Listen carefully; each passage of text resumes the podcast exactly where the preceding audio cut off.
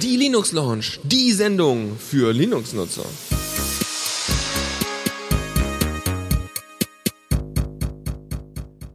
Und damit herzlich willkommen zu einer neuen und äh, also neuen und alten Sendung mit neuen und alten Moderatoren.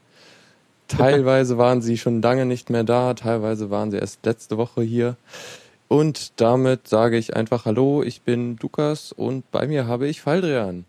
Ja, hallo und äh, ich wurde, also Dennis wurde ausgetauscht, jetzt bin ich hier. Ja, ja. Aber nur, nur vertretungsweise quasi oder oder zweiwöchentlich umschichtig, glaube ich, ne? Genau, genau. Äh, die Schichten wurden ähm, geteilt. Jetzt, ich bin im Schichtdienst. Na gut. Ah. Ja, ich gut. versuche mein Bestes. Mal gucken, wie ich dann mit den Themen klarkomme. Aber ich habe ja keine Ach, Übung. wird, Von daher überlasse ich dir mal total das Wort hier. Na gut, ähm, wir reden heute vor allem, denke ich mal, über den Raspberry Pi, was man damit so machen kann und irgendwie, was man machen sollte, was man nicht und was Leute damit gemacht haben. Ganz viel machen und so. So ein bisschen was wollte ich erzählen, aber das war jetzt nur das, was ich mitgebracht habe. Du hast irgendwie 90 Prozent der Themen mitgebracht. So spannende Sachen irgendwie, neue Updates und so ein Zeug und Spiele und, und, und viel spannendes Zeug, finde ich. Ja, ja, da werden wir gleich noch mehr drüber reden. Freut euch jedenfalls schon mal auf äh, Left 4 Dead zum Beispiel. Okay, ähm, ich würde sagen, ach ja, hier, der, der, wir spielen jetzt gleich nochmal einen Song und das wird ein Teaser sein auf ein Spiel, was wir später noch besprechen werden. Jetzt kommt erstmal äh, Panik mit und alle so, yeah. Erinnert ihr euch noch dran? Oder, Adrian? Hm? Das, Was denn? das Mem und alle so, yeah. Ja, ja, doch, das war doch damals, äh, wo die, die CDU ausgebuht wurde auf eine Ja, andere. genau. Ja, ja, ein Plakat mit die Kanzlerin kommt und irgendjemand hat drunter gekritzelt und alle so, yeah. Und die waren doch auch sogar, die hatten doch sogar irgendeine, äh, politische Veranstaltung, wo dann alle immer so nach jedem Satz, den sie gesagt hat, Ja. haben. Ah, super, ja, das war schön. Ja. Und ich habe mich immer ständig gefragt, was eigentlich diese Abkürzung UASY ist, wo ich dann immer gelegen habe, Easy quasi, aber eigentlich heißt das und alle so yeah. Gab's mal auf Ja. Twitter, so Hash UASY. Ich Ja, ja. Aber jetzt So. wissen wir Das gibt's jetzt als Musik quasi, wa? Genau, genau, von Panik. Viel Spaß, bis gleich. Jupp. Neues aus dem Repo. Updates für Anwendungen. Und damit fangen wir eigentlich schon direkt an mit äh, der eigentlichen Sendung und äh, unseren Themen. ich war Und- ganz verwirrt gerade eben, ne? Oh, Weil- sorry. Da habe ich gerade selber gehört, weil ich ja den Jingle eingesprochen habe. Stimmt, ja, ja. Ich, ich, Nicht geplant. Ja. Ja, aber Neues aus dem Repo, was hast du denn so? Genau, äh, ein kleines Tool, was ich jetzt eher äh, um des Willens de, der Empfehlung äh, dieses, dieses jenes Tools äh, reingetan habe als der Neuerung. Denn ähm, das Einzige, was das Tool jetzt neu hat, ist irgendwie eine Ubuntu-Integration. Aber Shutter ist ein sehr, sehr schönes äh, und sehr praktisches äh, Tool, um Screenshots zu machen, was, was man halt direkt einfach über äh, die Notification Corner äh, ähm, Dingsen aufrufen kann.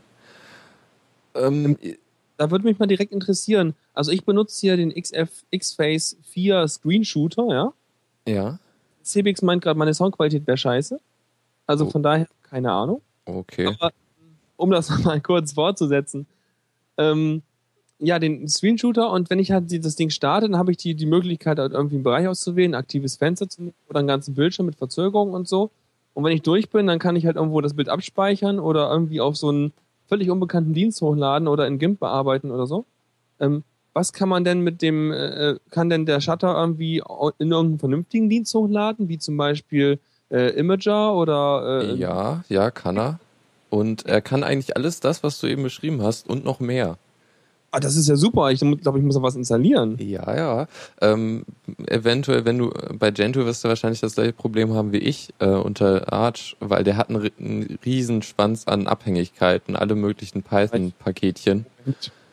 Äh, das, das, da, da musst du irgendwie zehnmal zehn verschiedene Sachen installieren. Das ist doch ein bisschen doof.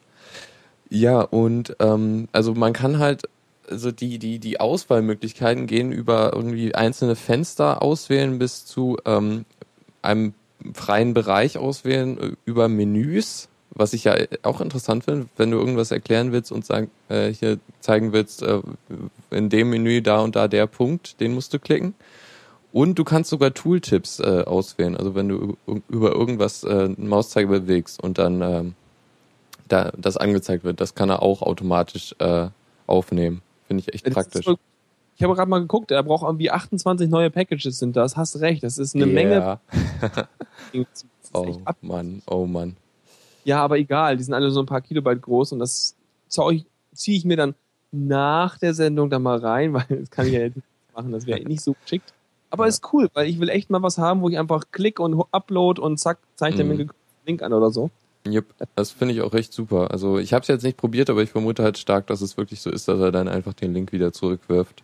Und der hat ziemlich viele, also der unterstützt ziemlich viele äh, Web-Services, die so Bilder hosten und so. Ja, finde ich gut. Ja. haben. Und was er dann noch kann, ist so direkt die, die Bilder äh, bearbeiten. Der hat da zum einen so Instagram-artige Dinger, so irgendwie Polaroid oder Sephir-Filter draufwerfen. Kram, ne? Ich will jetzt nicht meinen, ich, ich muss nicht meinen Screenshot aussehen lassen, als wäre er von dem Röhrenmonitor abfotografiert oder so. Ja, wer es braucht. Ja. Äh, und man kann halt auch irgendwie direkt, er hat einen einfachen Bildeditor drin, mit dem man halt zum Beispiel Sachen äh, zensieren kann oder so, wenn man es machen muss. Oder rot unterstreichen oder einen Pfeil drauf machen, ne? Genau, genau. So schöne Pfeile hat er auch. Mhm. Ja. Ja. Ähm, und Ja, wie gesagt, das einzige neue Feature in der 089-Version ist, ähm, dass er jetzt auch im Unity-Panel äh, funktioniert. Was doch irgendwie, ja, ist halt für die Leute, die Ubuntu benutzen, ganz praktisch, weil ich verstehe das auch nicht, warum Unity da plötzlich äh, was Neues macht mit diesen Panels. Ne, weil es ist im Grunde das gleiche Ding, was auch vorher da war, nur irgendwie anders. Heißt also, jedes Programm muss das, äh, muss sich da neu integrieren. Also, Finde ich, der Sinn ist mir da nicht so offenbar. Ich habe keine Ahnung. Ich benutze weder Unity noch irgendwas anderes Gnomiges so richtig hart im Einsatz, obwohl die Gnome Shell benutze ich auf dem Laptop, aber ähm, aktuell benutze ich den Laptop gar nicht. Äh, Sebix äh, schreibt gerade im Chat, dass er Shutter aktiv äh, benutzt hat, um äh, Anleitungen äh, zum Einrichten von Firefox geschrieben hat damit. Finde ich schön. Ja, nee, also Ja. ich, ich, das ist halt ein, also so Screenshots machen, Screenshots machen, gerade für, wenn man Leuten irgendwie was erklären will, dann ist das ein wichtiger Bestandteil vom Workflow und gerade um mal eben Leuten was zu zeigen. Also, ich meine, ich mache ja auch Comics und wenn ich dann mit Leuten im Chat bin und denen mal ganz kurz eben zeigen will, was ich denn gerade male, dann speichere ich das doch nicht ab, sondern ich mache einfach stumpf einen Screenshot von meinem Malbildschirm, wo ich gerade was male und wenn ich dann sozusagen auf OK drücke, dann will ich sofort den Link haben, den ich den Leuten in den Chat schmeißen kann. Mhm. Ja, das ist echt schön. Und es ist Genau. halt noch weniger als einfach irgendwie auf Imagure gehen. Das ist doch auch aufwendiger. Ja, dann brauchst du so viele Klicks und so, das ist nervig. Genau. Na gut, ähm, jetzt KDE 4.9 ist äh, vor einiger Zeit auch rausgekommen. Irgendwie das Ding, was äh, sehr viele Anhänger hat, aber irgendwie kenne ich keinen davon. Ich wollte gerade fragen, benutzt du das? Naja, also ich kenne zumindest ein Programm, was wir beide benutzen, was eigentlich ein KDE-Programm ist. Oh, ich benutze ganz viele KDE-Programme, da bin ich mir ziemlich sicher. Äh, Ich benutze Keil, ich benutze Okular, ähm, was benutze ich noch? Was KDE? SM-Player? Ja, SM-Player, der VLC hat unterschiedliche Frontends. Ähm, also auf jeden Fall, und ich muss sagen, also als Programmierer, ne, ist das Qt-Framework echt eine coole Sache. Mhm. Also, das ist echt schön rund geschliffen und funktioniert echt gut. Also, gefällt mir besser als das GTK-Framework. Also, Ja. also von daher ist das schon eine coole Sache, das Framework Tool- Toolkit da Dingsbums da zu ver- verwenden. Aber Mhm. Obwohl das ja, Desktop ist mir wahrscheinlich auch einfach zu dick. Mm, Das stimmt natürlich, das ist auch echt groß. Aber was ich ja, der Nachteil da ist, ist ja, dass es irgendwie nur auf C sich aus, aus, äh, ähm, Es gibt So. Bindings für alles. sicher, Also- ja, aber also, was GTK ja so macht, ist ja irgendwie, das ist halt so flexibel, dass, äh, oder es, ähm, diese, diese, so, es baut, äh, es, mm, ach, es, ja, ich, ähm, es, Also ich habe auch, auch für GTK gibt's Bindings, aber du brauchst halt immer so C Bindings für beide Toolkits, weil beide eigentlich äh, auf C aufsetzen. ähm, ja, ja, aber, ähm, Auf jeden Fall direkt auf C auf. Das heißt nicht mal auf C, mh, glaube ich. Und äh, Qt setzt, glaube ich, direkt auf C genau, auf. Ist genau. Architektur her schon ein bisschen modern. Und irgendwie ist es halt so, dass ähm, GTK dann äh, das so macht, dass sie ihre eigene ähm, Objektorientierung einbauen und das halt dann so ist, dass es in keiner Sprache irgendwie ähm, Aber ist halt bei, auch so von meiner verhält. Seite Das ist gefährliches Halbwissen, also im Zweifelsfall liest es nach. Ja, ja, ich habe letztens den äh, CRE zu GTK gehört, deshalb dachte ich, ich könnte mal was erzählen, aber ich krieg's nicht auf Aber die gut. Reihe. Ja, aber ich erinnere mich, das haben die da besprochen. Stimmt Ja. Es ist aber schon echt lange her, Ja. glaube ich. Naja. Gut, ähm, KDE 4.9 hat ein paar interessante Neuerungen, aber also wir reden jetzt eigentlich von der Software Compilation KDE, also heißt also irgendwie auch Programme, nicht nur die, die, den Desktop. Und ich habe jetzt eigentlich auch nur so Sachen aufgeschrieben, die ich interessant fand, die dann aber auch irgendwie Neu Neuerungen in Anwendungen sind.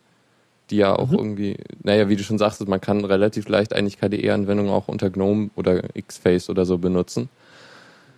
Ähm, jetzt erstmal fand ich interessant, dass Dolphin kann irgendwie mehr Metadaten und Metadaten heißt für die irgendwie äh, auch Text und Ratings. Heißt also, du kannst deine, deine Dateien bewerten. Was, warte mal, was war jetzt Dolphin nochmal genau? Ich habe Äh, keine Ahnung. Ah, der, der Dateimanager. Ach so, okay. Okay. Also, ja, wie gesagt, du kannst jetzt irgendwie deinen, deinen Dateien Text geben und sie bewerten. Hm, Ja, hm, Button drücken, ja, an den Dateien. Genau. Und sie haben jetzt Vor- und Zurück-Buttons. Super Feature. Irgendwie braucht Um- man ja. unbedingt. So hier zu navigieren, wo du quasi warst vorher, oder? Genau, genau. Und was irgendwie doch eigentlich jeder File-Manager, seit es äh, grafische Oberflächen gibt, hat, oder? Bis auf, bis auf Thunar. Thunar hat das auch nicht. Ah, okay. Nutze ich nämlich und äh, Ja, ich hier auch Ja, gerade. vorwärts und rückwärts steht hier. Aber irgendwie, er merkt sich das nicht über ein Fenster hinweg. Das heißt, wenn ich das Fenster zumache, ist alles weg. Mhm. Und, aber dafür habe ich wenigstens den Vorteil, dass Thunar unglaublich schnell ist. Also ich Ja. mache es auf, es ist sofort alles da. Das äh, stimmt. Das, ich benutze ja hier auch auf der Kiste, wo ich gerade bin. Ist eigentlich ein echt schöner Dateimanager. Und Ja, echt es- simpel, der das ist super. Sparsam gehalten, finde ich. Also er hat Ja. nicht viele Core-Features, also eigentlich gar keine, außer dass man halt manuell irgendwelche Kontextmenü-Actions definieren kann. Aber ähm, ansonsten erreicht mir und eigentlich die einzige Kontextmenü-Action, die ich dann mal brauche, also die häufigste ist einfach, mach mir da mal ein Terminal auf, wo ich gerade bin. genau. Ja. Um, ja. Ähm, dann gab's, sorry, ähm, Contact oder Kontakt, also mit Contact schreibt man im Englischen sonst mit C, Ich oder? glaub, Ja, In genau. dem Artikel wurde es so, wurde es, ja, Kontakt. Ja, K- genau, mit K, weil weil es ein KDE-Programm ist und die mit ihren Ks so. Äh, die haben es mit aber- den Ks. von, von weggekommen, habe ich vor zwei Jahren mal gehört. Ja, ja, ähm, hier ähm, Ka Ka Caligra oder wie heißt nochmal die ähm, Office Suite? Ich glaube Ja. Caligra und das ist dann mit C geschrieben extra. Man sieht sich, sich, sich dann nennen sie sich dann demnächst so CDE, ne? Also KDE, so. CDE, da können sie gleich einfach so, so einen Ausschnitt vom Alphabet nehmen und eckige Klammern drumherum machen. Coole, cooles Logo-Design eigentlich. hm, stimmt, ja. Ja, ähm, Contact kann jetzt aus Thunderbird und Evolution äh, importieren und es kann äh, den Google Kalender und die Google Kontakte direkt äh, zugreifen. Was ich echt super finde. Ich glaube, kein anderer kann das, oder? Irgendwie Thunderbird und Evolution können das nur über Plugins. Ja, also ich habe Plugins drin, um genau das zu machen. Also Thunderbird kann halt, äh, bei mir zieht er sich die Google Contacts und verwaltet die. Und äh, über Lightning habe ich halt den Google Kalender drin. Aber der Lightning kann direkt den Google Kalender. Und ich glaube, Lightning kommt mittlerweile schon bei Thunderbird dabei. Oder? Äh, ich glaube nicht. Also, Na gut, dann meint er es bei mir immer nur, weil mit jeder Thunderbird-Version wird eine, eine neue Version von Lightning installiert. Immer exakt diesen, exakt synchron. Deswegen, der kommt dabei mit, aber egal. Ja. Mhm. Ähm, und dann habe ich noch Marble. Das ist der, ähm, der Karten, Kartenanzeige und irgendwie Routennavigationsprogramm, was sehr stark auf äh, OpenStreetMap aufsetzt. Ähm, wie muss ich mir das vorstellen? So wie so ein Google Earth, nur im Ja, Blatt? ja, genau. Ah ja, das ist doch cool. Das habe ich ja, wusste ich ja noch gar nichts von. Ich muss mir mal die Linux Launch hören haben. Über, über Marble haben wir aber, glaube ich, noch nie gesprochen. Ähm, Marble kann jetzt auch äh, Routen für Fahrradfahrer und Fußgänger berechnen, was ja irgendwie auch ähm, klar ist, weil ähm, Dings, die Ja. Daten sind in der OpenStreetMap drin. Wa- weißt, weißt du, was der benutzt, um das zu berechnen? Also der macht das, denke ich mal, nicht selber. Ich denke mal, er wird irgendeinen Webdienst benutzen dabei. Keine Ahnung. Na gut, ich schau mal ganz kurz nach. Ähm, und ja, dann schieße ich das noch eben ab. Ähm, also insgesamt gibt's halt auch noch Vorbereitungen für Qt5, was ja jetzt auch äh, zumindest die Beta soll bald rauskommen. Ähm, halt das Framework, womit die da, die da programmieren und ja, zu Qt haben wir später, glaube ich, auch noch was. Aber gut, dann äh, wäre das, wär's das mit KDE 4.9. Mhm. Ja, ich finde gerade nichts. Also von daher. Ja, okay. Gut, dann Chrome 21, äh, irgendwie der mit der größten Versionsnummer hier. Es darf jetzt endlich saufen in Amerika. Okay. Ja, ähm, ja ähm, Heise titelte, äh, Chrome kann jetzt uns äh, sehen und hören. Ähm, die haben nämlich äh, APIs für die Kamera und das Mikrofon eingebaut. Und ähm, das ist Teil der WebRTC äh, Warte, warte, ich will noch mal ganz kurz was nachliefern, denn Ja. äh, wir sind ja hier total, wir haben ja hier unsere Schattenredaktion und unsere schlauen Leute im PC. Und der Matthias hat gerade reingeworfen, der ist ja, äh, war doch, das war da, war das nicht der eine von dem OpenStreetMap-Zeug, der da so involviert ist? Ich glaube schon, kann sein. Ich Ich meinte gerade, ja, Marble benutzt halt äh, OSRM, also so ein dieses Open, OpenStreetMap Routing. M steht für irgendwas Schlaues. Map Zeug. oder so, Mapping. Und, äh, und ORS ist auch noch so ein Service. Also es benutzt zwei Web-Services quasi, um äh, das Routing zu machen. Genau. So, Genau. Info. Ja. Ähm, Chrome, äh, Dings, WebRTC API, ähm, was jetzt noch nicht irgendwie kein wirklicher Standard ist, aber von, von der W3C ähm, vorgeschlagen wurde, um halt so irgendwie ähm, Real-Time Communication im Browser zu machen und dann braucht man irgendwie kein Plugin mehr, um, äh, ähm, um einen, seinen äh, ZIP-Client im Browser zu benutzen oder so. Da gab es ja Also, auch letztens Ist, einen. das, das wäre quasi der Einbau von dem Google Talk Plugin in den Browser direkt sozusagen. Genau. Nur standardisiert und interoperabel. interoperabel. Ja, im Idealfall natürlich. Ja, also also ich meine, deswegen macht man doch einen Standard, oder? oder so. Mein WebRTC-API klingt irgendwie so ein bisschen, als wollten die davon eigentlich gern Standard haben. Mhm. Ja, und die W3C ist ja auch das Ding, was irgendwie Standards macht, im Idealfall. Deswegen habe ich gehofft, es wäre ein Standard. Ja. Und äh, was sie noch gemacht haben, sie haben eine API für Gamepads eingebaut. Heißt also, die Browser-Games der Zukunft, die ohne Flash funktionieren können, auch äh, Gamepads äh, benutzen. Ja, das heißt, sie können ihren Chrome auch endlich für, endlich für PlayStation 3 rausbringen und so, oder wie? Oh je. Ich weiß nicht, also auch auf, auf der Xbox gibt es irgendwie so Browser, ne? Und sowas. Mm, ne? ja, ja. Aber gibt es wahrscheinlich nur einen Internet Explorer 9,5 oder so, oder? Weiß ich nicht. Aber ich glaube, irgendwie auf, auf der Wii gab es irgendwie Opera oder so. Also die hatten irgendwelche lustigen Sachen, aber Halbwissen. Mm, Gefährlich. Ja, ich habe keine Ahnung. Ich habe mal eine Wii versucht einzurichten in, in einem WLAN. Das hat nicht funktioniert und das, ich hatte auch mal den Browser gesehen, aber nicht wirklich ausprobiert. Dein WLAN war nicht, äh, war nicht WEP oder wie? Ja, oder irgend sowas. Keine Ahnung. Es war total komisch. Mhm. Na gut, ähm, dann noch ein kurzer Anmerker. Ähm, Arch Linux hat ja jetzt umgestellt, äh, oder zumindest ihre äh, Live-CDs, die sie da rausbringen, die machen sie jetzt ähm, monatlich, glaube ich. Und jetzt haben sie mal wieder eine neue rausgebracht und die hat jetzt, also es, sie haben sie jetzt sogar früher als geplant rausgebracht, weil sie halt auf Grupp 2.0 äh, umgestellt haben, der ja jetzt äh, stabil ist, oder? Ja, Grupp 2.0 kam vor einer Weile raus, soweit ich mich erinnere. Und nach. Nö, ich benutze 0.97 Oh je, oh je, oh je. Aber macht nichts. Tut nicht weh. Bootet. Ja. Sollte aber nicht mit äh, Ext4 umgehen können eigentlich. Aber auch zum Glück glaube ich nicht, glaube ich, glaube ich. Group Auf jeden- 2.0. Ich könnte hier unstable die 2.0 reinziehen bei mir in mein Gen 2. Unstable. Huch. Ja, es ist mit so einem Schlängelchen davor. Also es ist, es ist äh, über Keyword maskiert. Aber ähm, warum denn? Es bootet ja. Ja, das stimmt. Was meintest du gerade? Es, äh, Naja, aber also Group 2.0 ist ja, also der Grund, warum irgendwie viele Distributionen wie Ubuntu und so auf Group 2.0 äh, gewechselt sind, bevor es äh, stabil war, war ja Group äh, Ext4, weil Group 1 das nicht konnte. ich schau kurz. Nee, das höchste der Gefühle, was ich hier habe, ist X3. Oh, okay. Meine. Rechner habe ich schon, meine, meine Festplatten habe ich das letzte Mal vor vier, fünf Jahren formatiert. Also von daher. Oh, okay, damals, damals fing das glaube ich an mit Ext4, da erinnere Das ich mich noch. Mega empfohlen, noch nicht so mega durchgetestet und war mir dann auch egal. Ja. Ich- Eine Festplatte, die 700 Gigabyte Festplatte, die ist mit XFS Uhu. formatiert. Ich dachte, boah, die ist so groß, da brauche ich große Dateien und XFS ist das Richtige für große. Heute wird man einfach überall ZFS drauf machen und so, ne? Hm. Hm, naja, ZFS geht ja nicht so unter Linux. Dann eher ButterFS. Ist auch ZFS mit anderem Namen, oder nicht? Äh, ja, soweit ich weiß. Super. Mit anderen Namen und unter anderer Lizenz. Details. Ja, ja, Ja, mit Details. Ich nehme dann doch das Gesamtpaket. Nein, äh, so viel Ja. dazu.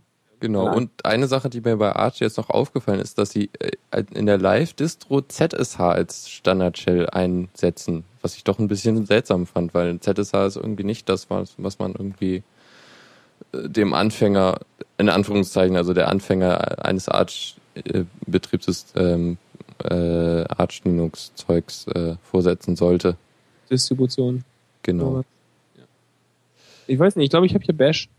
Ja, Bash ist irgendwie das, was man nutzt. Also ZSH ist halt irgendwie dieses Ding, was ganz viel kann. Und Nee. irgendwie total äh, Ob von den Hipster, Hipstern hochgelobt. Also meine, meine, meine Konsole hat keine Hornbrille. Also das klappt schon.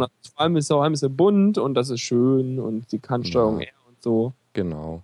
Supertux meint ZSH wäre der, wär, wär der totale abgefahrene Scheiß, so. Er for the win und so, ja, ja. Ja. Na gut. Ich hab's mal probiert und es war irgendwie so schwer einzurichten, dass da hatte ich dann keine Lust mehr. Mhm. Na okay. gut, ähm, jetzt würde ich mal sagen, gehen wir zu unserem Raspberry Pi Special quasi äh, zu Mhm. drauf. Und äh, ja, Ja. du hast ja, So, ja, nee, erzähl mal. äh, ich wollte eigentlich zu, zu dir überleiten. Ja, mach Du mal. hast ja, du hast ja damit rumge rumgespielt. Ja, ich habe dann einen bekommen aus, aus äh, äh, bisher noch ungenannten Quellen aus Berlin, wurde mir einer zugeschickt. ja. Ein großer, äh, ähm, ähm, großer Service. Und das ist eine super Sache, weil ähm, das Ding heißt, also, muss man sich erstmal vorstellen, das ist halt so eine kleine Platine, irgendwie so, ja, so groß wie ein guter alter Personalausweis.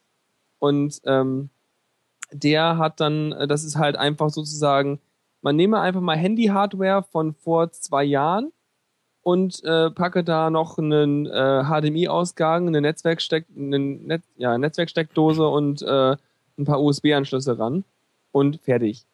Das ist dann der Raspberry Pi und das Geile an dem Teil ist halt, das kriegst du halt für 30 Pfund oder so. Und ähm, ja, und das, das Ding erstmal, ähm, da läuft halt ein ganz normales Linux drauf und das Lustige, also der hat irgendwie 256 MB Speicher, RAM halt und der hat eine SD-Karte als ähm, Hardspeicher, also als Festplatte sozusagen. Und ähm, witzigerweise habe ich aber festgestellt, ich habe nur, wenn ich einen H-Top aufmache oder so, also mal nachgucke, was ich so an Ressourcen habe, wenn ich darauf per Shell eingeloggt bin, dann sehe ich, oh, ich habe ja nur 128 MB RAM. Und dann ist mir aufgefallen, ah, woran liegt denn das? Klarer Fall.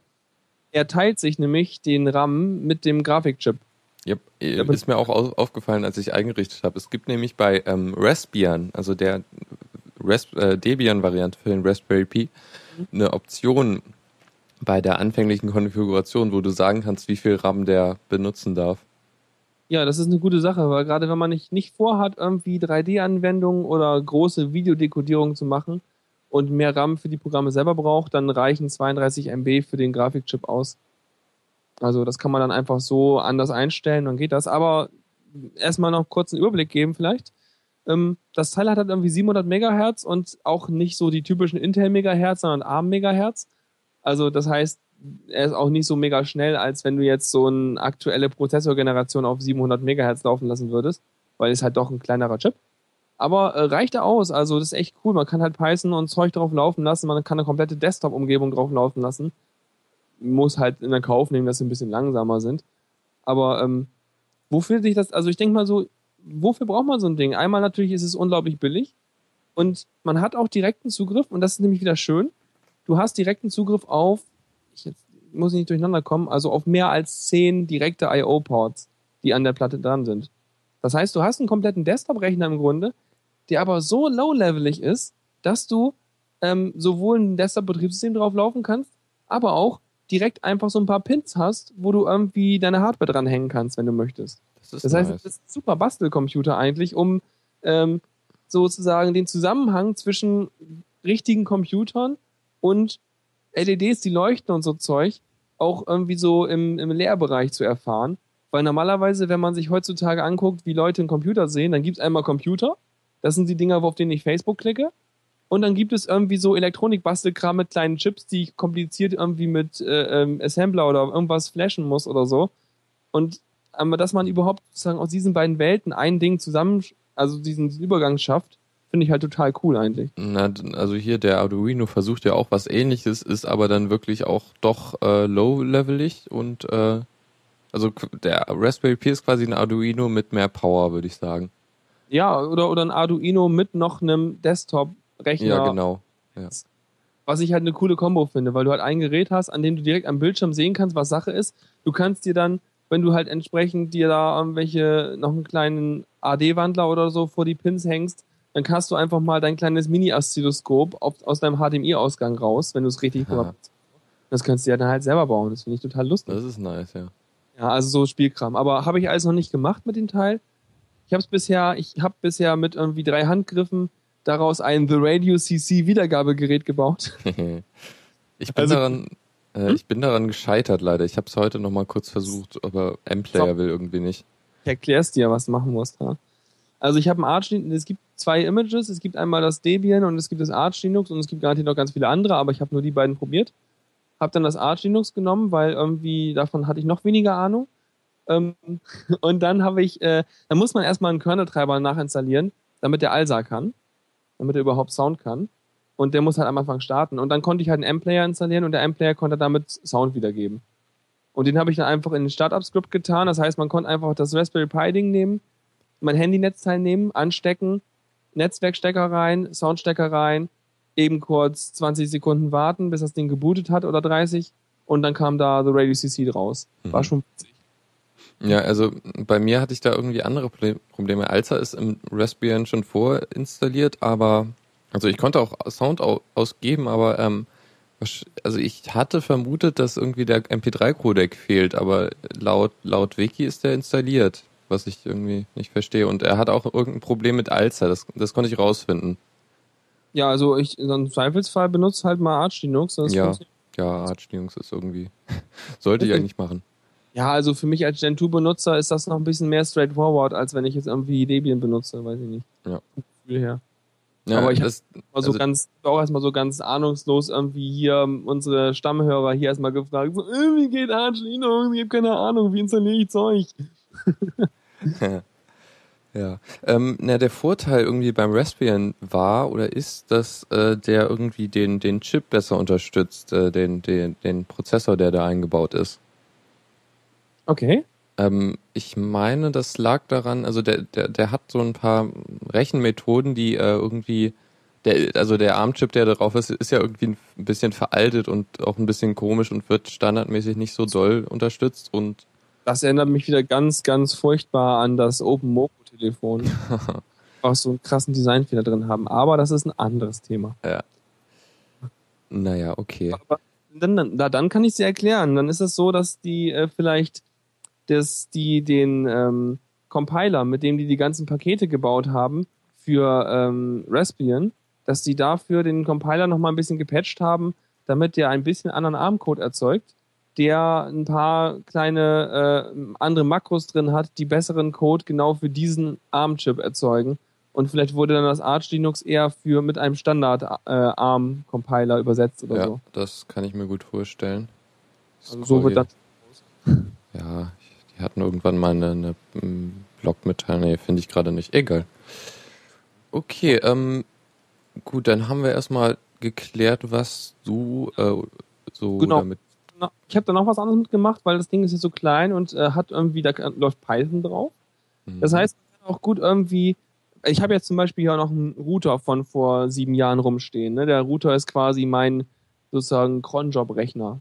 Also wir haben logischerweise mit dem Internet verbunden, läuft Linux drauf, hat einen Cron, äh, Cron drauf und äh, ruft damit einfach mal Internetseiten auf und aktualisiert damit zum Beispiel meinen Tiny Tiny RSS oder sowas. Ähm, wobei ich halt keinen Cronjob auf dem Webspace habe. Ich armer Mensch. Jedenfalls, äh, damit kann man sowas auch super machen, also irgendwelche lustigen Webdienste, die halt irgendwie über Python kann man ja relativ schnell sowas skripten, die dann halt irgendwie ja, könntest du zum Beispiel irgendwas machen, so wenn du eine neue E-Mail hast oder so, dann lässt du ihm irgendwelche Hardware aufblinken oder irgendwas. Also solche lustigen Anwendungen kann man ganz cool damit machen, glaube ich. Mhm. Man kann aber auch vernünftiges Zeug damit machen. Zum Beispiel, man kann es in einen großen, in eine Styroporschachtel tun, zusammen mit Batterien und noch einer Webcam und einem Funkmodul und einem GPS-Modul und noch einem Backup-System und noch einem Funkmodul und einem riesigen Wetterballon und dann lässt man es auf 40, 40 Kilometer äh, Höhe steigen. Das ist schon echt beeindruckend. Und der kontrolliert das, der Raspberry Pi, oder? Der, also der, den, den Flug kannst du nicht steuern. Stimmt, aber was ja. Raspberry Pi gemacht hat, der hat, äh, die haben darauf programmiert, dass er halt die Webcam-Bilder über so ein, äh, was weiß ich, was war das, 10 Milliwatt oder so, also ganz wenig Leistung über so ein äh, Funkmodul äh, zur Erde gefunkt hat. Und die haben halt einen Livestream gehabt, während das Ding hochstieg. Total geil. Und das Problem ist, da oben ist ja auch minus äh, 45 Grad oder so, oder minus 40 Grad. Aber da die Styroporboxen so hatten, hat der Raspberry Pi einfach das ganze Ding geheizt. Das heißt, den wurde da oben nicht kalt, den Komponenten. Und er ist heil wieder runtergekommen, ne? ah, das ist schon cool. Ja, also das fand ich ein geiles Projekt. Verlinken wir auch, kann man sich mal durchgucken. Gibt auch eine Bildergalerie, wo man die ganzen kleinen Bilder nacheinander sieht und auch Bilder vom Aufbau und wie sie es da eingebaut haben. Also ja, finde ich eine sehr coole Sache. Gerade für solche autonomen Sachen oder wenn man sich irgendwie irgendwohin nochmal so ein Kästchen stellen will, was einfach irgendwas protokolliert und man braucht halt mehr Rechenleistung oder ja, eben ein Webcam braucht halt mehr Rechenleistung als jetzt irgendwie einfach nur Temperatursensor oder so. Ja, oder, oder halt ein äh, Netzwerkanschluss im Zweifel, weil so ein Arduino könnte man ja auch nehmen, hat aber kein äh, Netzwerk. Ja, also ich meine, wenn ich mir überlegen würde, ich könnte mir auch hier nochmal auf dem Balkon eine Webcam bauen, da würde ich mir einfach eine Webcam nehmen und mein, meine WLAN-Karte, die ich noch rumliegen habe, und würde das zusammenstecken und dann hätte ich da mit dem Teil halt einmal so einen Transponder, so. Äh, irgendwelche anderen lustigen Sachen. Also, ich glaube, da lässt sich eine Menge, also lässt sich eine Menge mit basteln, wo man halt mehr Rechenleistung hat, als man mit einem kleinen Arduino oder einem kleinen Chip für hätte. Ja, genau.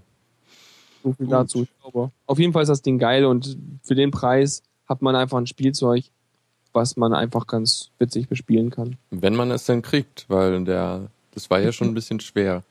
Also es war schwer, aber die haben mittlerweile schon irgendwie über 10.000 verkauft oder irgendwas. Ja, Und- und ähm, die Produktion läuft jetzt auch anders, hatten wir, glaube ich, auch vor ein paar Sendungen, dass, dass die jetzt irgendwie endlich mal die Warteliste abarbeiten können. Ah, cool.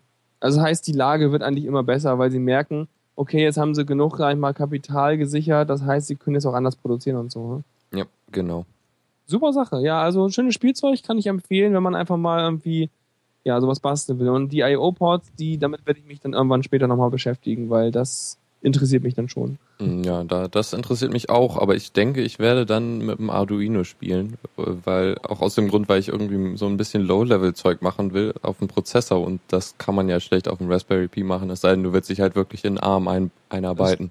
Voll richtig, stimmt schon. Was mir gerade einfällt, was ich spontan mal machen will, ist, äh, ich habe noch so ein Modellbauservo und werde mal das Modellbauservo mit Pulsweitenmodulation über den ähm, über den Raspberry Pi direkt anzusprechen. Dann kann das nämlich das Servo eine kleine Flagge heben, wenn irgendwas irgendeine kleine twittert nach oder so. Super.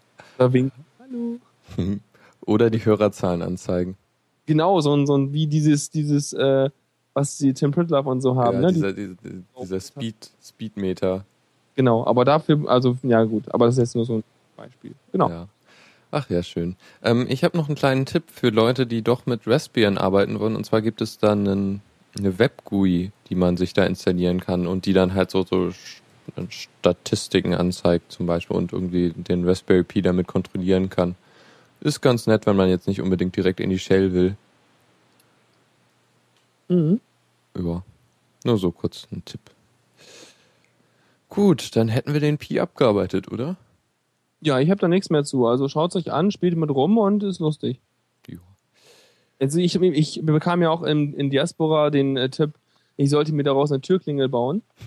Das klingt total verlockend, würde ich auch lieben gerne tun, aber dann erst in der nächsten Wohnung. Aber die Türklingel hätte dann eine Webcam und ein kleines Display und ein, und ein NFC-Responder und so und äh, dann könntest du mit deinem Handy einen QR-Code hochhalten in die Webcam und über diesen QR-Code würde dann die Türklingel erkennen, ob jemand äh, gerade sozusagen einen, einen, einen Zugangscode hat für die Wohnung Und dann könnte er quasi auch anhand oder anhand der Gesi vielleicht Gesichtserkennung sogar, dann könnte dir die Klingel direkt im Haus Bescheid sagen, wer gerade vor der Tür steht. Ja, Und dann ähm, personalisierten Klingelton. Ja, blöder Vertreter oder Freunde. So. Okay. Ähm, ja, dann ähm, wechseln wir, also besprechen wir mal ein paar News, die so passiert sind. Und Okay. äh, zwar suche ich den Jingle, der da ist. Äh, ach stimmt, wir haben keinen. Wir haben ja gar keinen Jingle für, den, Ja. für die News. Genau. ähm, ja, ähm, eine Sache, die jetzt schon länger passiert ist, aber über die ich eigentlich ganz gern reden will, was auch ein bisschen so, ich weiß nicht so recht, was ich darüber denken soll. Und zwar haben, gab's jetzt die GUADEC, also so eine so eine GNOME-Entwicklerkonferenz äh, in äh, irgendwo in Spanien, glaube ich, war es. Ähm, und äh, da haben sie halt jetzt so überlegt, was machen wir irgendwie, so Pläne für GNOME 4.0 ähm, wo sie halt so planen, irgendwie, wir wollen die Ansätze, die wir jetzt mit GNOME 3 eingeführt haben, ein bisschen weiterführen. Irgendwie, wir ändern die Kernanwendung irgendwie so, dass sie halt ins Design anpassen. Also diese, dieses schlichte Design mit der äh, ähm, ohne Menüleiste und so Geschichten. Da, da wollen sie irgendwie das weitermachen. Und sie wollen halt auch ähm, weiter auf mobile Geräte und äh, was echt ein bisschen komisch ist, äh, oder ich weiß nicht so recht, äh, sie wollen ein eigenes GNOME OS bauen. Und Also sowas wie, wie ähm, die Chrome, Chrome Google OS da oder was? ja, irgendwie so.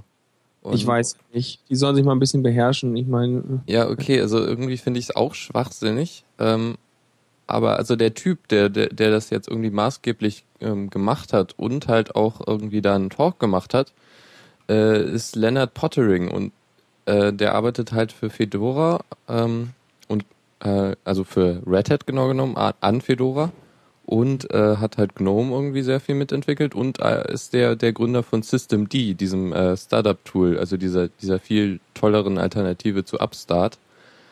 Okay.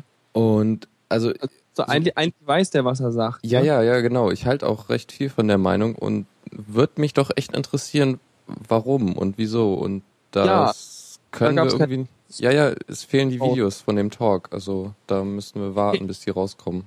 Das, ja gut, das, da bin ich ja mal gespannt. Wenn das auch was Cooles ist, erzähl's mal dann. Ja, na, also meine Überlegung war, okay, äh, eine eigene Distribution, die irgendwie auf drauf zugeschnitten ist, quasi, wo du halt irgendwie möglichst wenig dazwischen hast, so an, an Zwischenschichten irgendwie, war, glaube ich, so, was sie meinten. Damit und das dann halt so irgendwie als Referenzimplementierung quasi für GNOME, äh, sowas. Das wäre ja irgendwie nicht so schlecht. Sie würden ja weiterhin es wäre GNOME wäre dann immer noch verfügbar für andere Distributionen oder so, aber irgendwie was komplett eigenes und dann überhaupt aufhören mit äh, Entwicklung für alle Plattformen wäre irgendwie das Schlimmste, was sie machen können. Da, Ja. da wäre aber auch mehr Aufschrei gewesen, wenn das wirklich so wäre. Ja, also ich habe davon nichts mitbekommen, aber ich habe es mir auch nicht durchgelesen, von Ja. daher. Hm. Ja, also pff, ich gucke hier gerade mal, ob, ob, ob irgendwie News sind über die. Ah, hier, man kann die, äh, die Slides runterladen, das ist doch schon mal was.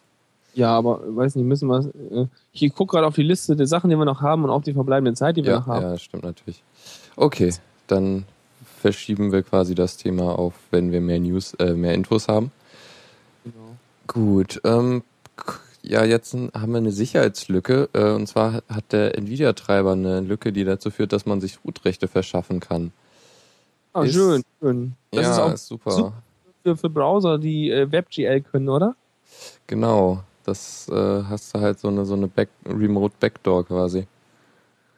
Ähm, Ja, das macht Laune, das ist doch Ja. Jeder Also- das Problem ist halt auch, hier ist irgendwie nochmal so deutlich, dass das irgendwie so, so, so proprietäre Treiber sind doch echt doof eigentlich auf so einem freien System, weil du halt nicht einfach mal hingehen kannst, wenn du den Bug findest und ihn selber fixen kannst. Ja, das ist genau, das ist das Ding. Du kannst es halt, also im Zweifelsfall hast du nicht die Geschwindigkeit des Bugfixens, sondern musst darauf warten, bis die Firma das macht. Ja, Andere genau. hast du aber auch nicht so viele Leute, die dir da irgendwelche Bugs einbauen können. Aber naja, also das hast du natürlich. Review, ne? Das ist auch klar. Ja.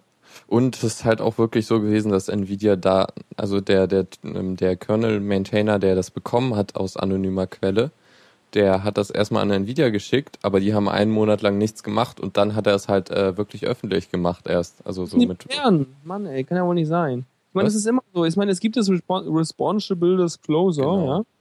So dass du halt dann irgendwie, ähm, dass du dann irgendwie sagen kannst, ja, ne, hier, ich hab da mal einen Bug und jetzt behebt den mal und in X Zeit mache ich das öffentlich, damit die halt ein bisschen Druck haben. Aber dann ist ja, es gibt wirklich viele Firmen, die machen das vorbildlich, die setzen sich dran, gehen direkt in Dialog und innerhalb von wenigen Tagen haben sie irgendwie den Fix oder so. Ja. Aber es sind immer wieder solche Ausreißer bei, wo die Firmen einfach nichts machen und es einfach drauf ankommen lassen, ja. Naja. Ja, das ist echt doof. Sie haben aber inzwischen jetzt einen Fix für den neuesten, für die, zumindest für die neueste Version des, äh, de- des Treibers rausgebracht, was doch schon mal ganz gut ist. Aber ähm, was ich auch noch, noch irgendwie auch nicht verstehe, ist, sie bieten weiterhin die äh, Version mit, mit der Lücke äh, an auf deren Webseite als, äh, als Standardtreiber. für Das ist Linux. unschlau, ja.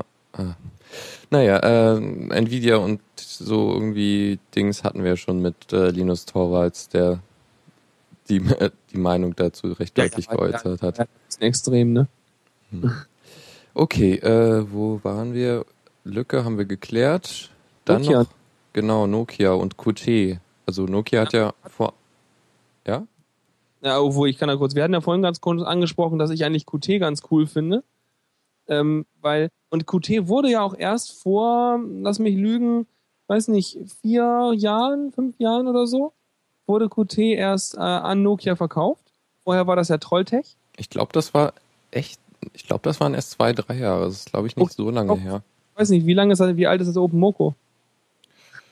Das ist Oh. ja schon Keine hat- Ahnung. nach dem iPhone, dem ersten raus. Oder so. Oder ein Stückchen. Ich weiß es nicht mehr. Auf jeden Fall, äh, ich habe es am iPhone, äh, am, am OpenMoko festgemacht, weil da gab es eine Oberfläche drauf, die lief halt mit Qt 4 oder so, nee 3, ich habe keine Ahnung, mit irgendeinem Qt. Und ähm, ja, Supertox sagt auch vier Jahre oder so. Auf jeden Fall, ähm, damals habe ich mitbekommen, okay, die Dokus sind noch alle für Trolltech geschrieben und so. Und da hat Nokia das gekauft. Wahrscheinlich auch, weil die Oberfläche so okay war, die auf dem OpenMoko lief damals. Nehme ich einfach mal erstmal an, weil die wollten ja einfach das ganze Entwicklerteam haben und die Technik und überhaupt. Und jetzt wollen sie es wieder dicht machen, ne? Äh, oh, sorry, ich war kurz abgelenkt. Ähm, ja, irgendwie schon. Es sieht auch danach aus, dass sie es dann eventuell verkaufen, wenn Qt 5.0 fertig ist. Also Aktuell, mein Nokia, Nokia ist eben, wie ist denn die Entwicklung von Nokia so insgesamt gesehen? naja, Dran, oder? also sie haben irgendwie ganz viel äh, Linux-Betriebssysteme erstmal gebaut, so irgendwie über die Jahre. Ging dann halt auf in äh, Maemo. Maemo war es, glaube ich. Oder Mhm, ja. Moblin. Ich habe keine Ahnung mehr, was von Qualcomm. Migo jedenfalls, was da am Ende rauskam. Und dann kam halt die Kehrtwende, wo sie in Deal mit Microsoft eingegangen sind und dann im Folge dessen quasi alle freien Projekte äh, zugemacht haben, die sie jemals hatten. Also jedes, jedes Linux-basierte Betriebssystem, das sie irgendwie gemacht haben. Also ich habe mal gerade zu Aktienkurse von Nokia, ne? Und äh, die fallen ja die ganze Zeit ständig. Und die waren ja gerade, also das ist jetzt echt so tief wie seit, äh, ja, weiß nicht, mindestens fünf Jahren nicht mehr. Also Nokia geht so langsam den Bach runter, was die Aktie angeht. Ja, und ich glaube, der Ja. Deal mit Microsoft hat das nicht gerade besser gemacht. Nee, vielleicht wollen sie da ein bisschen was wegnehmen. Aber ich glaube mit dieser News, mal eben gucken. Wo haben wir das? Ähm, okay, die haben neue Entwickler gekauft. Ich weiß nicht genau. Aber aktuell ein ganz klein bisschen ist es gestiegen jetzt hier im Juli und gegen aktuell wieder. Aber vielleicht wollen sie auch einfach so lose Enden abschneiden, die denen nicht wirklich was bringen. Und wollen sich Ja, das kann auf gut sein. Windows Phone Zeug konzentrieren oder Ja, genau. Also ja, da bringt ihnen Qt nichts mehr, wenn sie nur noch Windows Phone machen. so. Richtig. Das ist ja ein bisschen schade, weil ich weiß nicht, mit Trolltech war das ja auch nicht so schlimm, oder? Oder gab, sind die Ich irgendwie. denke, denke auch nicht, dass Qt danach irgendwie Probleme haben wird. Ich nehme mal an, entweder die verkaufen Qt wirklich. Ich meine, also ich glaube, Qt selber können sie gar nicht verkaufen wegen der Lizenz oder so. Ja. Aber ähm, ja, vielleicht verkaufen sie oder, oder gliedern sie die Sparte aus oder die Entwickler gründen wieder ihre eigene Firma oder irgendwas. Aber ich denke Mhm. mal auf jeden Fall, dass Qt weiter äh, maintained wird und weiter Leute daran arbeiten, weil es ist halt ein super gutes Toolkit und das wird weiter gepflegt, da bin ich mir ziemlich sicher. Ja, das denke ich auch. So KDE wird da ja, also dann, die werden, die brauchen das ja, also werden sie da, denke ich, auch die Manpower reinstecken. war nicht eigentlich, ich meine, gefährliches Halbwissen mal wieder, aber war nicht auch gerade die Leute von Red Hat, haben die nicht auch viel mit KDE zu tun eigentlich? Oder war das nur gerade so? Ähm, ich weiß Aber- nicht. Also ähm, Ich stelle einen Raum, ich habe keine Ahnung, du hast ja, keine Ahnung. ich, ja, ich über, ja, okay. Weil ich habe immer das Gefühl gehabt, damals, als ich vor zig Jahren mal irgendein Red Hat Linux installiert habe, da wurde mir vor allem die ganze Zeit KDE ins Gesicht gedrückt. Also, weiß ich nicht. Hm. Na gut. Ja, okay. Ähm, Thema. Dann hatten wir das mit den Neuigkeiten und reden jetzt noch ein bisschen über Spiele. Und da habe ich jetzt auch wieder einen Jingle. Zockerecke. Spielen unter Linux. Wieder das komische Gefühl für dich. Ja, ich dachte auch schon so, schon wieder ich, ey, öh. Ja, weiß nicht, Spiele spiele ich gar nicht. So ja, richtig. Ja, aber hier sind zwei Sachen zumindest, die doch eigentlich recht interessant sind, finde ich. Zum Beispiel hier das Projekt Genshu. Und ähm, das Ding ist, warum ich das, oder na, einer der Gründe ist halt, dass, ähm, ähm, dass äh, kein, äh, äh, dass, dass äh, irgendwie Panik der, der, der, der Musiker, der, den wir auch am Anfang hatten, hier mit dem, äh, die, Ja, der Song da, ähm, so- der ist da, also er und seine Frau machen das im Grunde. Und ja, ist schon vielversprechend, zumindest was die Musik angeht. Also ich denke mal, dass, dass, dass das Ding einen ziemlich guten Soundtrack haben wird. Ja, ich bin sowieso gespannt, wenn, wenn er was macht. Also ich habe ja manchmal, also man kann super mit ihm twittern, wenn man irgendwie was schlau so, der ist echt ein cooler Typ und ganz nett.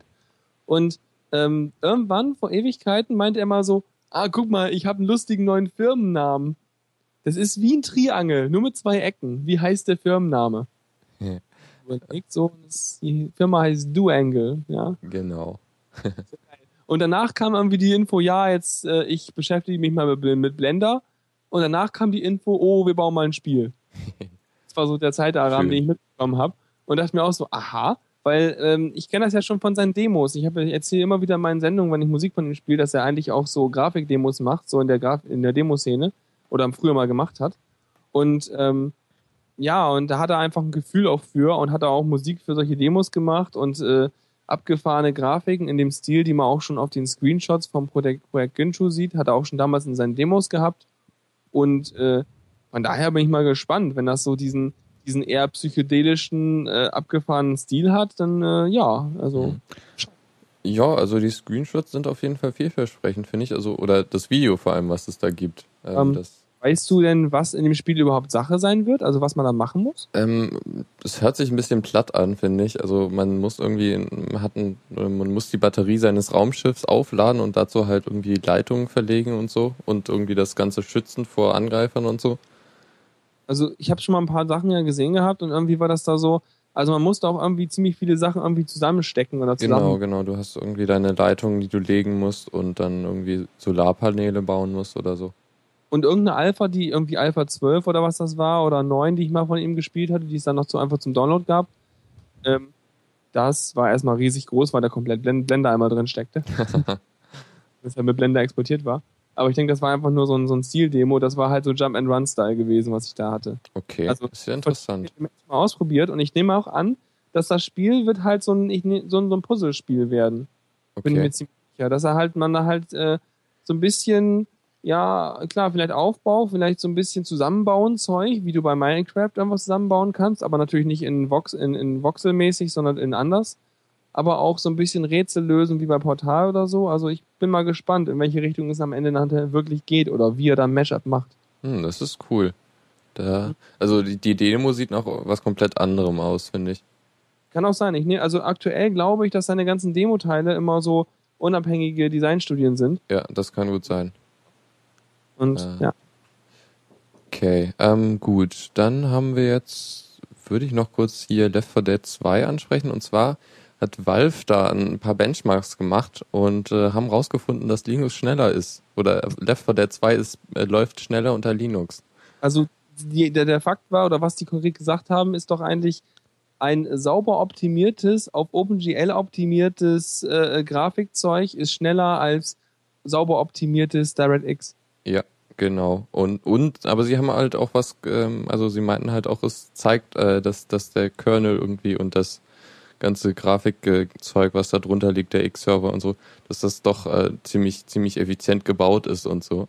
Weil, also sie haben ja einmal, einmal gemacht, also sie haben erstmal geguckt, so ähm, auf Ubuntu 32-Bit mit ähm, OpenGL gebaut und haben dann irgendwie 315 Frames per Second, äh, Frames per Second bekommen und äh, dann irgendwie gegen 3, äh, Direct 3D auf Windows 7 64-Bit war es, glaube ich.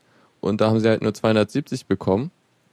Das haben sie dann halt nochmal, also sie haben dann halt auch irgendwie innerhalb ihres Proz ähm, Optimierungsprozesses dann geguckt äh, und ähm, OpenGL unter Windows dann auch verbessert. Da kommen sie dann aber trotzdem auch nur auf äh, 303 Frames per Second. Also es ist doch schon ähm, noch ein bisschen weniger. Ja, oder vielleicht, was sie dann drauf kriegen. vielleicht ist es auch so, dass weil es halt so gutes da oder weil es halt Direct 3D gibt auf Windows, dass da die Entwickler nicht so viel Herzblut in OpenGL für Windows gesteckt haben und das vielleicht auf dem Linux besser optimiert haben, weil da hast du halt nichts anderes. Ja, das, das kann natürlich auch sein. Logisch, keine Ahnung. Ja. Auf jeden Fall cool, weil das, das würde eigentlich bedeuten, hey Leute, programmiert sauberes OpenGL, Yep. dann äh, habt ihr echt gute, gute Grafikleistung. Mhm. Und irgendwie eventuell. Na okay, egal. Ähm, ja, also es sieht gut aus für Steam auf Linux, denke ich mal. Und wir haben ja auch die ganzen Engines und so, die, die jetzt bald äh, kommen. Weiß nicht, äh, was weiß man denn, welche Spiele es alle geben wird für Linux? Also, Also ähm, hier die ganzen äh, Valve-Spiele auf jeden Fall, die, die auf die ähm, also äh, Source Engine. Engine, genau. Das heißt, äh, Portal und äh, Half-Life und die Episoden und den Kram und äh, Ja. Höchstwahrscheinlich, ja. Großartig. Also das erste Spiel, was ich jetzt bringe, ist jetzt Left 4 Dead 2. Aber Wobei ich habe ich hab ja schon mal irgendwann anders gesagt, ich werde wahrscheinlich mir kein Steam auf Linux, Linux installieren, weil ähm, dann ich habe hier meine Arbeitsumgebung Ja. und die will ich mir nicht, nicht durch Spiele irgendwie Hm. zer, zerfressen Ich, lassen. ich würde mir dann vielleicht eine extra Distro, Distro aufsetzen, nur für Spiele. Genau. Zocker S. Direkt Genau. nur, die, die installiert direkt einfach äh, Steam mit und äh, du hast sonst keine Anwendungsprogramme drauf. Ja, auch kein Desktop oder so. Ste So Steam im Fullscreen. Ja, so, ja, so, so wie Chrome OS, nur halt Genau. eben auf optimiert. Also kann ich mir gut vorstellen, dass es dann sogar sowas geben wird, Mhm. wo du nur deine, deine, deine Game Station hast quasi, weil kannst du ja bei Linux machen. Kannst du ja einfach sagen, ich mach jetzt meinen Distro und mach das so. Und Raid merkt gerade noch an, dass auch sehr wichtig ist, Team Fortress 2 auf, ähm, auf Dings zu haben. Weil, äh, ja klar, natürlich braucht man Team Fortress 2. Auf jeden Damit man Fall. auch da Noobs ownen kann. Okay, gut. Ähm, dazu denke ich mal. Genau. Oh Gott. Ah, Ja, nicht in hier, wir sind doch, also das ist ja, also nee. das ist voll unprofessionell. Einmal mit Profis. Ja. Hast du noch was? Wir sind so ganz so zeitlich fast am Ende. Wir haben gerade noch zwei Kategorien ausgelassen. Ne? Ähm, du meinst zwei Themen? Wollen wir noch kurz was zu X2-Tool sagen? Genau. Äh, ich habe da einen Jingle noch. Äh, halt mal die Ohren zu. Oder so. Kommando der Woche. Das Terminal kann mehr. Oh. Ja. Ja. Ähm, ja, genau, X-Do-Tool. Ähm, ich habe vorher, glaube ich, was mit X-Automation gemacht. Ähm, ist beides so, ein, so eine Automatisierung für X, dass du halt irgendwie sagen kannst, hier drück mal die Taste oder beweg mal die Maus so und so und klick mal. Ähm, Ist natürlich, also so vor allem so Tastensachen ist halt super, dann kannst du halt irgendwie letztens hatte ich, glaube ich, äh, das so gemacht, ich, ich starte irgendwie den äh, Chrome auf einer ähm, äh, auf so einem Home äh, Theater PC äh, direkt mit äh, mit dem YouTube Leanback, was du halt irgendwie über dein Android äh, Gerät dann steuern kannst. was und- es alles gibt, das wusste ich noch Ja, gar das nicht. ist super. Und ich, ich starte den halt und dann gebe ich dem die Taste über ähm, F11, damit er dann gleich direkt in den Vollscreen geht. Nee, was ich mal gemacht hatte, aber das, ich wusste noch gar nicht, dass es solche Tools gibt. Dafür habe ich mal Java verwendet. ja, in Java nämlich irgendwo eine Robot-Class, die du benutzen kannst. Und damit kannst du auch Events an dein X-System schmeißen, wenn du die Berechtigungen richtig hast, also den richtigen Benutzer irgendwie gesetzt oder irgendwas. Damit habe ich mal äh, damals für den Online-TV-Recorder, da musste man immer Werbung klicken, Mhm. damit wohl konnte, habe ich mir ein Tool geschrieben, was mir immer die Werbung klickt. Ja, da, da sind sie ja dann später so raufgekommen, dass sie, dass du die Maus in, in dem Fenster erstmal bewegen musst, damit du äh, zeigst, dass du menschlich bist. Macht Aber ja nichts. Du ja. die einfach per äh, Robot. Genau, genau. Bewegst du einmal eine Sekunde die Maus. Aber was da gut ist für den X2-Tool, denke ich mal, ist auch, klar, du kannst natürlich solche äh, langweiligen, stumpfen Sachen automatisieren. Also zum Beispiel könnte ich, äh, man kann auch Steuerung V und sowas machen, ne? Ja, genau. Kann man irgendwie, äh, kann man die Zwischenablage direkt manipulieren oder muss man dafür in Texteditor Steuerung A, Steuerung C? Oh, nee, glaub, ich, ich vermute stark, das kannst du irgendwie ansprechen. Das ist aber, glaube ich, eine, eine, eine ein Feature von der äh, Benutzeroberfläche. Okay, aber nicht? kannst du auch irgendwie mal ein anderes Programm machen. Weil dann kannst du nämlich auch sowas, wenn du halt irgendwie blöde, nervige GUIs bedienen musst, für die du gar keine API hast, dann kannst du auch einfach dir damit quasi deinen Ablauf skripten und dann, weil das immer der gleiche ist, wie ich zum Beispiel bei der Nachbereitung vom Feierabend habe, Mhm. so damit das einfach ablaufen lassen oder so. Aber Ja. naja. Na, da gibt's ja auch oft APIs, so irgendwie auf Phonik oder so. Kannst ja, Ah, aber Joomla 1.6 hat keine APIs. stimmt. Das ist halt Schrott. Aber Ah. mach auf jeden Fall eine coole Sache. Also so Automatisierung ist ja der Freund des Informatikers oder des generellen Nerds, sage ich mal. Und von daher äh, ein großartiger Hinweis. Und jetzt kannst du es nicht nur skripten, jetzt kannst du auch irgendwie deine Fenster bewegen. Denn das ist irgendwie das, was X, äh, X-Do-Tool kann und was andere nicht können. Du kannst irgendwie sagen, hier verschieb mal das Fenster auf den Desktop und so. Dafür habe ich auch ein anderes Tool benutzt, weil ich habe nämlich genau geskriptet, dass mein Fenster in genau einer exakten Größe sein musste, damit Mhm. ich dann später meinem, ähm, was habe ich benutzt? Ich glaube FFmpeg benutzt, um den Screen zu grabben. Und dem habe ich genau die Koordinaten mitgeben müssen, damit ich halt einen Screencast machen konnte. Na, Und dafür musste ich mein Fenster genau exakt bei 100 mal 100 Pixel haben und dann genau äh, ähm, HD-Ready-Auflösung das Fenster skaliert haben. Und dann habe ich das halt für YouTube fertig gemacht. Naja. Geht jetzt mit dem Tool. ja, genau. Ich glaube, wir sind durch mit der Zeit jedenfalls. Ne? Ja, und eigentlich auch mit den Themen. Ich habe noch ein bisschen was rausgeschmissen, heimlich. Ah, das, das müssen wir mal das nächstes Mal dran. Ja, genau. Äh, Es sei denn, dann, dann ist wieder viel zu viel los, aber ja gut. Wenn es interessant ist, dann kommt es auf jeden Fall rein, denke ich. Okay. Okay, ähm, ich würde dann sagen, tschüss, bis äh, nächste Woche dann wieder mit Dennis und dann halt im Zwei-Wochen-Rhythmus immer wieder, um das nochmal klarzustellen und halt auch immer montags jetzt. Ich glaube, das hatten wir letztes Mal nicht erwähnt. Äh, wir werden jetzt immer wieder montags sein. Immer wieder montags. Der Linux Launch Radiosendung Genau. da. Genau. Genau. Ja, cool. Nee, war lustig und äh, ja, ne, dann Ja, bis war super. Woche. Oder in meinem Fall bis nächsten Mittwoch. Diesen Genau. Mittwoch. Und ihr könnt jetzt noch dranbleiben und hoffentlich den Podcast äh, der Machtdose hören. Genau, genau. Okay, ich habe jetzt keinen Rausschmeißer mehr, weil äh, Dings Deine in der letzten Worte jetzt hier. Zack. ja, Famous Last Words. Ähm, Fam- Famous Last Words sind doch sowas wie, ich muss nur mal eben gerade ein Update machen. ja, und dann. Oder, oder, ja, was soll in dieser dunklen Höhle bloß los sein? Na gut. Hm. Jetzt gleich, der ESOX streamt euch die Machtdose und äh, damit wünsche ich euch mal echt viel Spaß und so. Ja, und von mir auch Tschüss und so.